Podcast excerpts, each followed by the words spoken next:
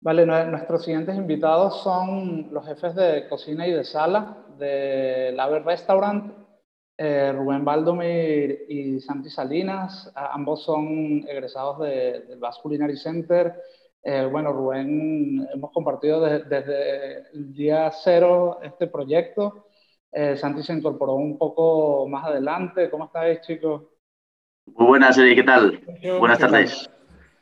A ver, un poco para hablar sobre los procesos de abastecimiento en, en Lave Restaurant. Igual aquí tengo algunas preguntas. Por ejemplo, ¿con, cuántos proveedores estáis trabajando ahora mismo en el restaurante?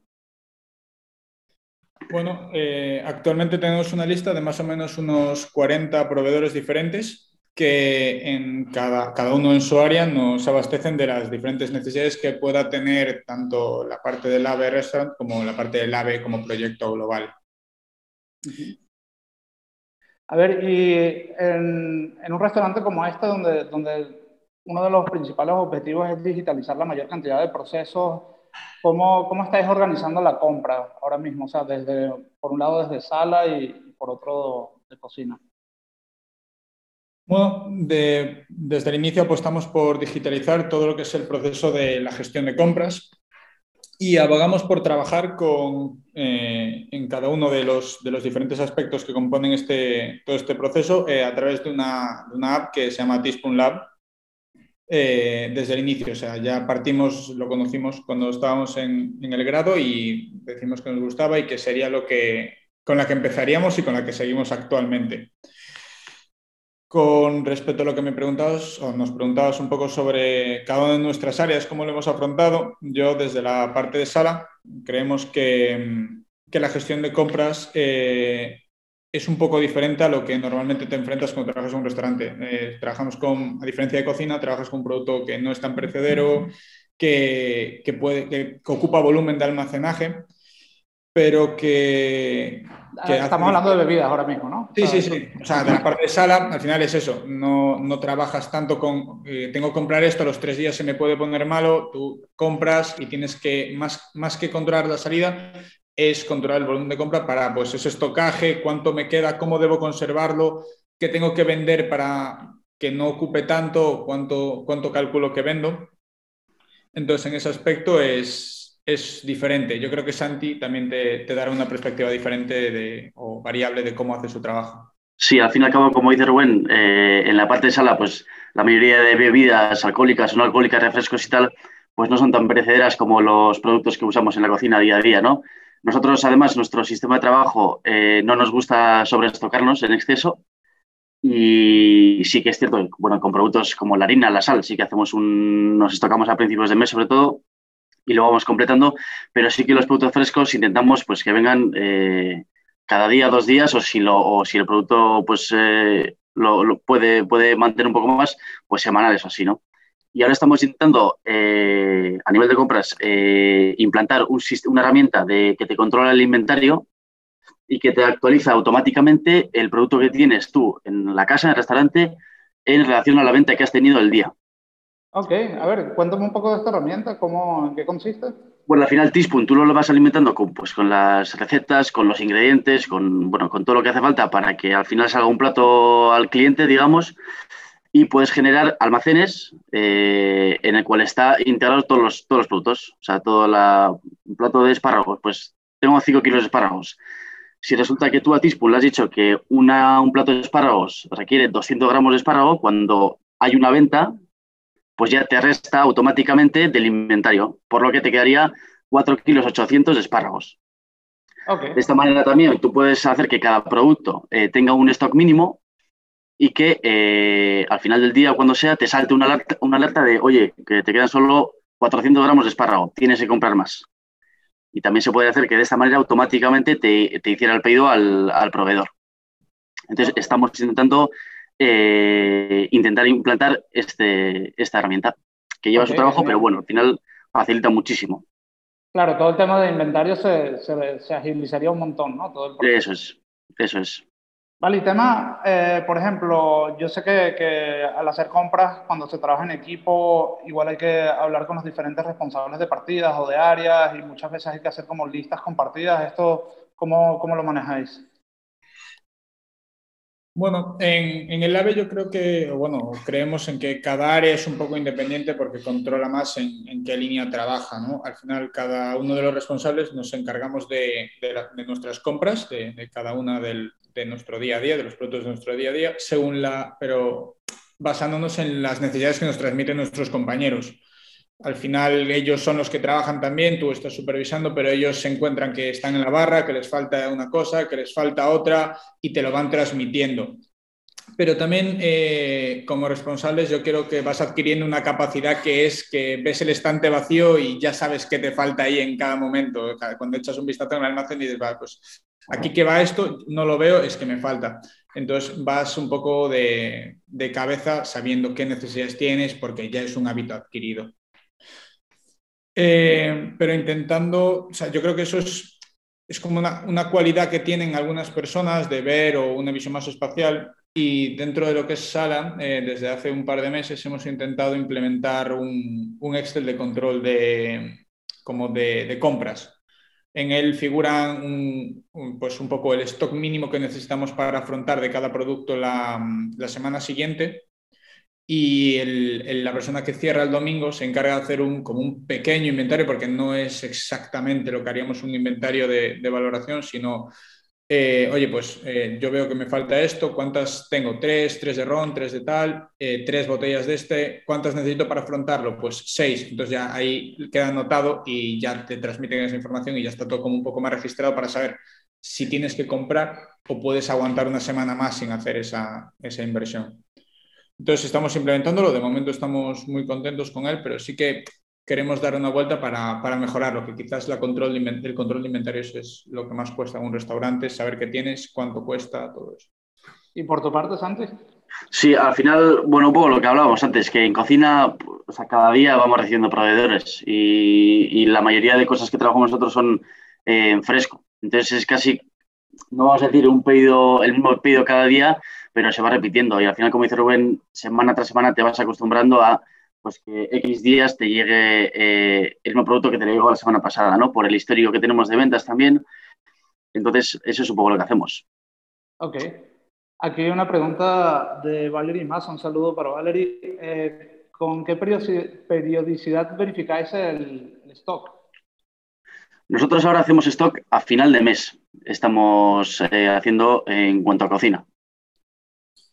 Por parte de Sala, yo creo que hacemos un, inventario a final de mes para conocer la situación global, cuadrar todo, ver qué se ha podido quedar o qué ha fallado en un FIFO para limpiar lo que puede ser cualquier, no, no algo que no que esté atrasado, pero que eh, pues en el proceso de entrada y salida del producto se haya podido quedar atrás o no se haya hecho bien esa gestión.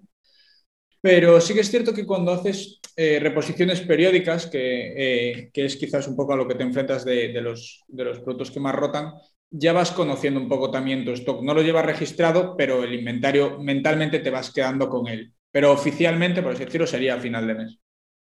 Aquí otra pregunta de Eduardo Miranda. Em, ¿Controláis eh, volumen, fechas de caducidad, lotes de producción?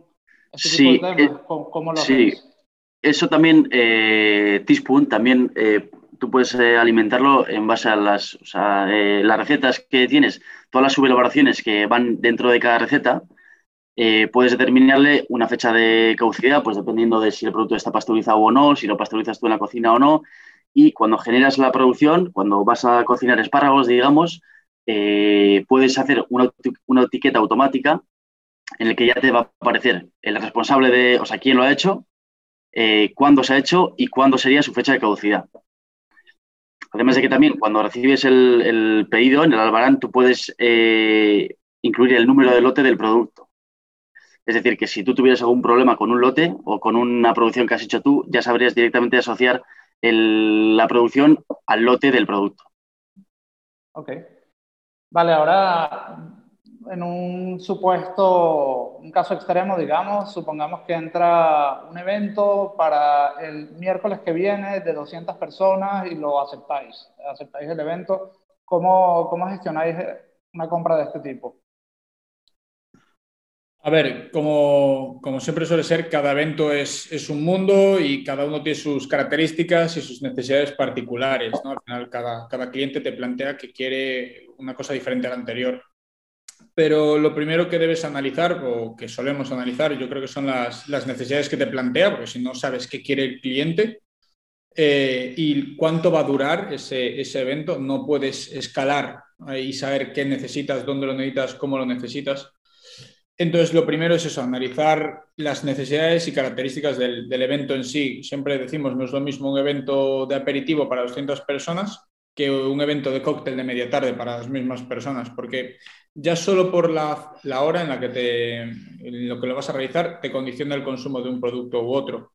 A las mañanas saldrá una cerveza, a las noches un vino, eh, un pincho se comerá porque es más fresco, porque hace más sol, el otro porque tienen frío, cualquier cosa de esas te puede influir. Y una vez conoces qué necesitas, cuánto necesitas, identificar el, proveedor que te puede traer cada una de las cosas, la cantidad de cada una y si entra dentro de la fecha límite de entrega o no le da tiempo porque es un evento de última hora, no llega y tienes que buscar otro que te provea de eso o, cómo afrontar esa situación de si sustituir ese producto por otro.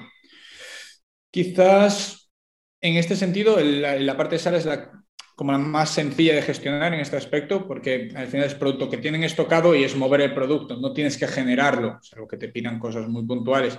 Pero si te enfrentas a la problemática de para 200 personas, ¿dónde guardas las 200 botellines de cerveza si no tienes un cañero? O todo este, este volumen de compra que tienes, ¿cómo, cómo lo ubicas? O mismo cómo enfrías toda esa bebida para todas esas personas en una hora que puedes tener igual de montaje, cosas así quizás lo que, lo que más afrontas en el día a día. Santi, en el otro, en ese aspecto, te, dirá su perspectiva. Sí, al final, eh, otra herramienta de TISPO muy interesante también y que te facilita mucho, pues si surgen este tipo de eh, circunstancias que siempre, para lo bueno y para lo malo, van surgiendo, ¿no? El día a día. Eh, la herramienta es, bueno, planificación se llama. Al final es como un, una, bueno, un, un diario de lunes a domingo en el que tú tienes que le dices que para el domingo te hace falta 5 eh, kilos de espárrago, porque en el evento para 200 personas cada uno tiene un espárrago, y automáticamente te dice cuánto, cuánta cantidad tienes que hacer del espárrago, eh, cuánta cantidad de la salsa que acompaña el espárrago, y también sería capaz de mandarte los pedidos eh, automáticamente al proveedor dependiendo del plato que, hiciera falta. ¿no? Entonces, eso... si, tienes, si tienes un pincho de espárrago que requiere 50 gramos, eso es. Te lo multiplica por 200 para... Eso es, tú necesito este pincho para 200 personas y no solo este pincho, sino otro pincho que es una carrillera, otro que es eh, una tarta de queso y tal. Lo multiplica por X, por la, por la cantidad de gente que sea, y automáticamente te dice todas las eh, elaboraciones intermedias, todas las subelaboraciones de la receta final y toda la compra que tendrías que hacer. Y tú allá en la planificación te puedes organizar por días de eh, cuándo vas a hacer qué, cuándo quieres recibir tal, pero bueno, al final te, da un listado automático de todos los ingredientes que te harían falta para, ese evento. Ok, genial. Vale, y para, ir terminando, eh, ¿cómo, veis el futuro de, todo el proceso desde que se hace la lista de compras hasta que se recepciona y se tienen que gestionar albaranes? Eh, ¿Qué creéis que, son como nuevas tecnologías que, van a irrumpir en, en este proceso? Bueno, en cuanto a compras y al baranado y tal, eh, o sea, considero que Tispun es una herramienta ya súper avanzada. Sí que es cierto que a veces lo más tedioso en el día a día es eh, ir añadiendo el número de lote de cada producto. O sea, al final recibes tantas cosas que requiere mucho tiempo ir añadiendo el número de lote de cada producto. Entonces, una aplicación que, te facilitara ese paso, o sea, te, quitaría muchísimo trabajo. Como tema de, trazabilidad interna o cosas así. Eso es tanto interna como de dónde viene el producto que has comprado, o sea, el número de lote, para, para, detectar al final si ha habido algún problema con alguna intoxicación o lo que fuera, dónde ha estado el problema, ¿no? Si en el restaurante o ya viene de antes. Es una aplicación que, te facilitará eso, creo que lo agradeceríamos todos. Y luego un poco lo que venimos hablando eh, toda esta, esta conversación es eh, tema del inventario. Al final, hay un, hay un refrán como muy visual que decía Alberto Chicotes que eh, yo quiero tener el dinero a 37 grados en el bolsillo y no a menos 18 en el congelador, ¿no? Entonces, una aplicación que, te, que, te, que automáticamente te diga cuánto tienes en el restaurante, qué te falta y qué tienes que comprar y tal, eh, ahorraría mucho tiempo de pensar qué es lo que hay que comprar y también al final te daría una imagen in situ del dinero que tienes en casa y de lo que tienes que, comprar, ¿no? Bueno, todo, eso viene, ¿ah? ya la, tecnología lo permite, lo que falta es alguien que... Eso es, facilitar un poco, eso es, sí, sí. ¿Y por tu parte, Rubén? Yo creo que en la misma línea que Santi, al final eh, lo que más te enfrentas en el día a día es eh, poner ese albarán eh, o ese el número de lote en, cada uno de tus pedidos, identificar ese, ese, número es como no complicado, pero requiere un montón de trabajo, el tiempo de cada uno que inviertes en eso, que es importante invertir en eso, por eso se dice, o sea, decimos inversión y no gastar ese dinero pero sí que es cierto que potenciar ese trabajo de, identificar de manera automática toda esa información y registrarla sin que sea manual, yo creo que sería, sería un gran avance. También es cierto que trabajamos, como decía Santi, con, con que ya es con respecto, para nosotros, con respecto a, otras formas que hemos tenido trabajo, súper avanzado, que ha contemplado un montón de cosas que nosotros ahora damos por sentado porque hemos empezado a hacer con ellos.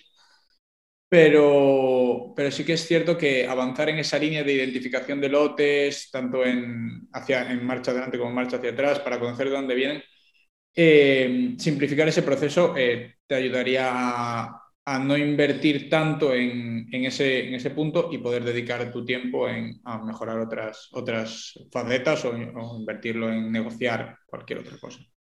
Ok, genial. Vale, eh, en principio eso sería. No sé si queréis comentar algo más o compartir alguna cosa más.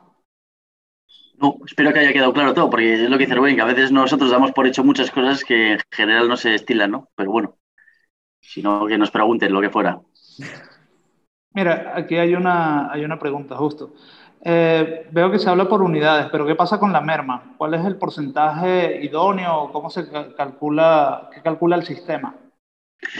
Eso tú a cada producto le das eh, un porcentaje de rendimiento. Es decir, sí que, eh, como dice el, que, el, chico que pregunta, eh, no por un kilo de cebolla tienes un kilo de carne de cebolla, ¿no? Pero eso también automáticamente lo, metes en Teaspoon. Al final tú lo pesas, el, descarte que tengas, y Teaspoon ya te calcula cuando haces una receta si quieres pues, el peso neto o bruto, ¿no?